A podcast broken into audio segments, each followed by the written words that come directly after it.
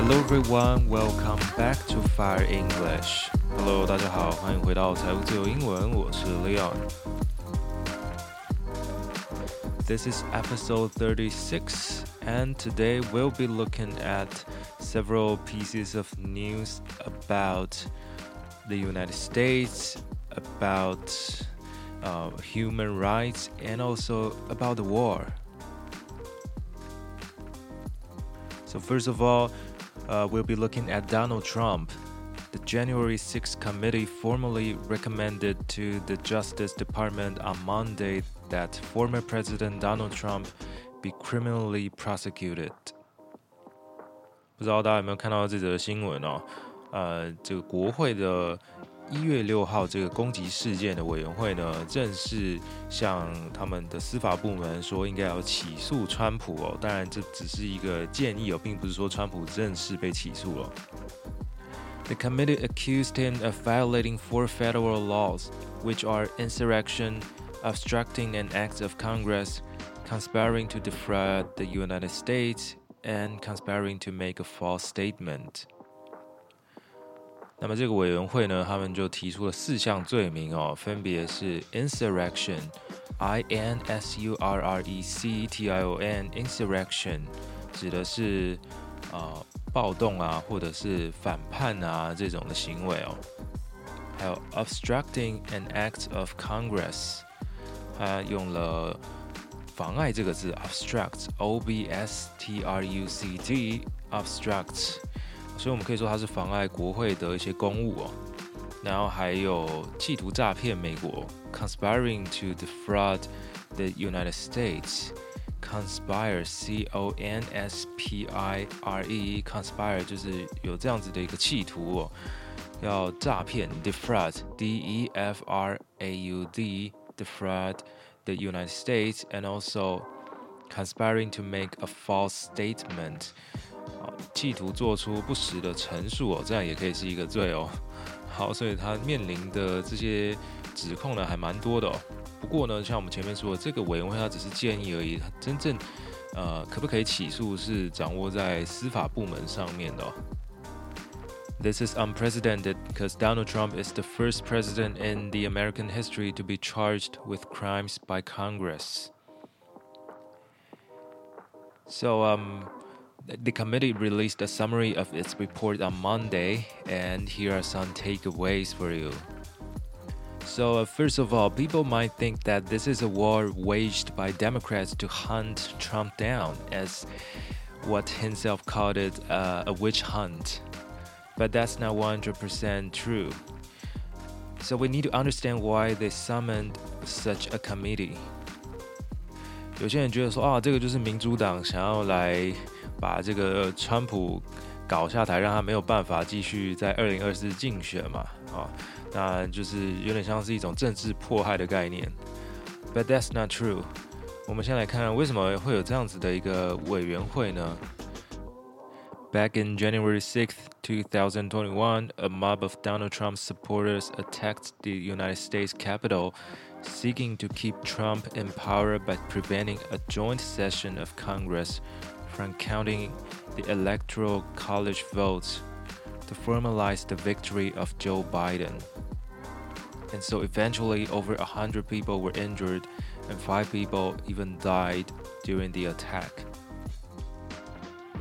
这样子一个委员会呢，是因为在二零二一年，也就是去年一月六号的时候呢，有一大群的暴民呢，冲到了美国的国会大厦前面要抗争嘛，他们攻击这个 国会哦，为什么呢？因为川普要选输了嘛，川普那时候就召集了这一堆报名到那边去，类似抗议啊，然后去整个阻啊阻阻挠国会的这个进行啊，他们要阻挠是什么呢？就是呃让这个国会不能去数他们这些选举人团的这个票，那这样子呢就没有办法让拜登正式来当选哦，这是那个时候发生的事情。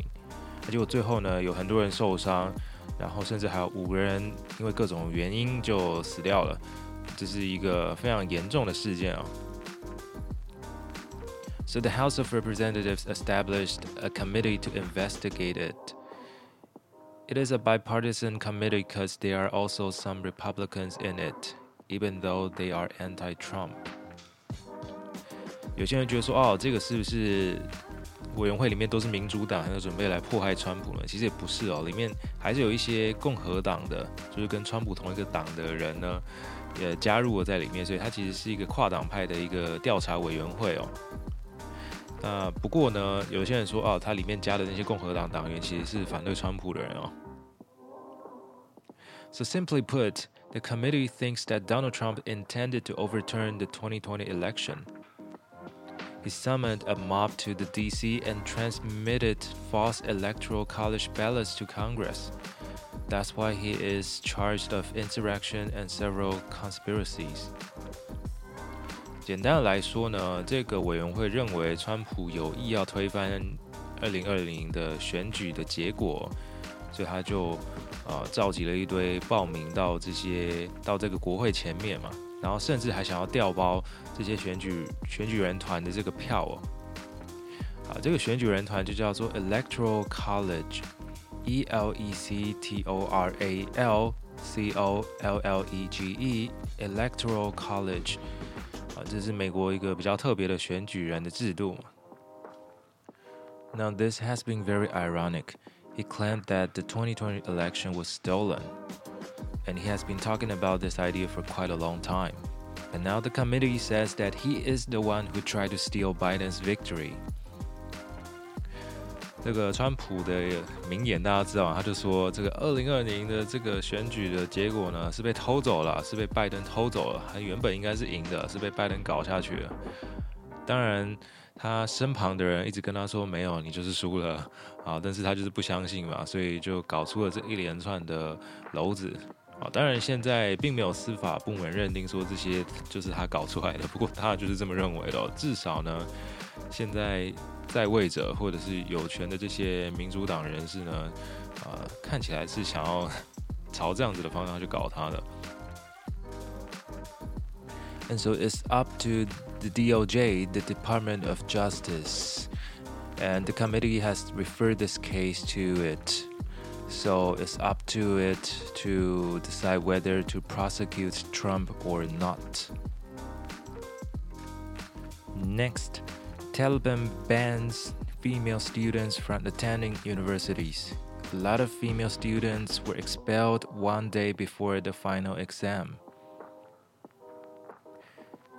阿富汗的掌权者塔利班呢，现在禁止女学生去上大学 了。很多的女性的学生呢，在期末考的前一天呢，被赶出了学校。Taliban took over power in Afghanistan in 2021. They once promised that they would enhance women's rights, but they reneged.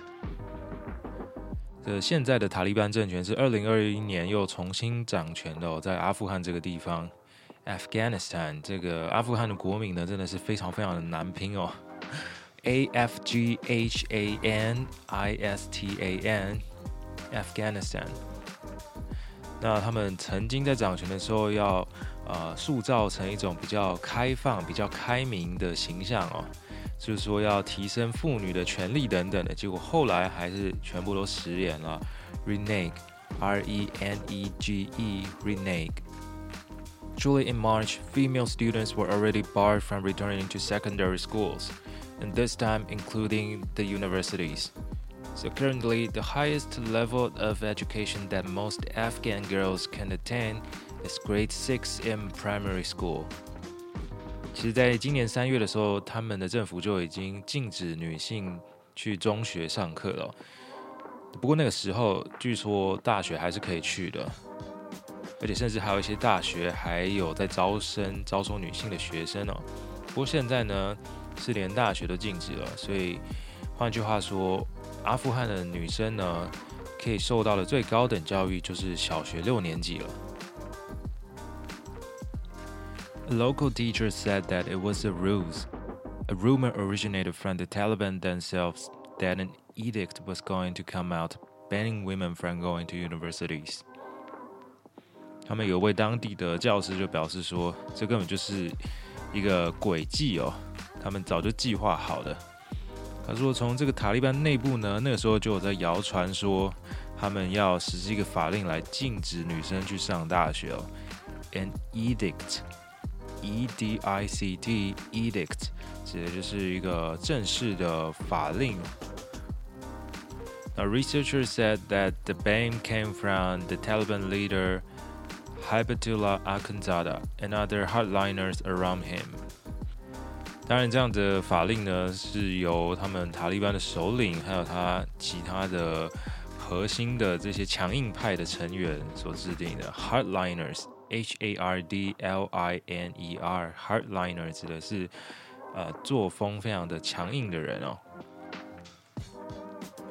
So obviously, uh, this man wants every woman to stay within their household by depriving their right to education. And also, most women cannot work in most sectors.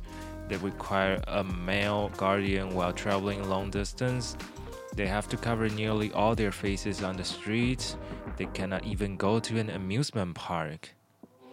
这个蛮好玩的，据说他们的女生是不能去游乐园的。那游乐园里面全部都是有男生。这个真的是游乐园吗？感觉听起来比较像是男子监狱之类的。 But of course, Western countries condemned these acts and will probably keep imposing sanctions on the country that has already suffered poor economy.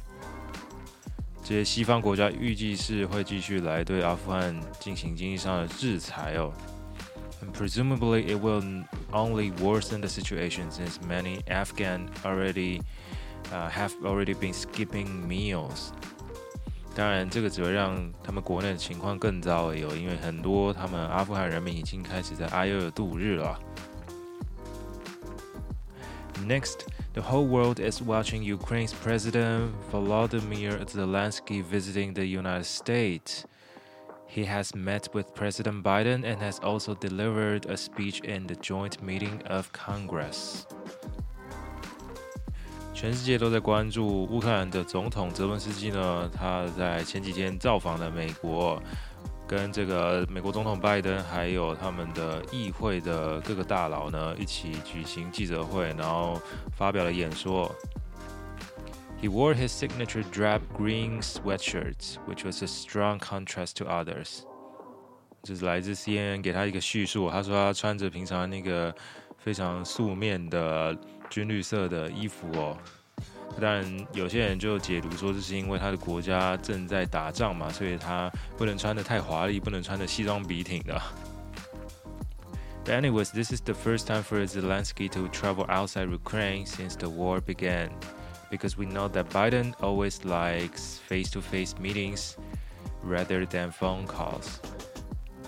And I think Zelensky's intention was clear. He visited Washington to seek support, more support from the US, either financially or the Patriots. The Patriot, aka the Patriot Air Defense System，也就是我们中文说的爱国者飞弹啊，这个大家都想要叫美国提供或者是卖一套爱国者飞弹。 那么，当然乌克兰也不是例外，而且他们还要的是最新型的。And this is probably the reason why he would endure the risk and visit the United States. At the joint meeting with President Biden, he mentioned, "We would like to get more patriots. I'm sorry, but we're in war." 好了，在这个跟拜登一起举行的这个记者会上呢，他就很直白的直接。 用英文跟这个拜登说，我们需要更多的爱国者飞弹哦。然后他还说，真是不好意思，但是我们现在在打仗哦，我们真的需要更多的爱国者飞弹。这个让人想起了泽伦斯基的名言：“I need ammunition, not a ride。”中文翻译成“我需要更多弹药，而不是逃跑。”这也是一本泽伦斯基的呃传记的标题哦。这本书好像在书局，大家可以看到。Ammunition，A M M U N I T I O N，ammunition 指的就是火药或者是弹药。And actually, this time he got both.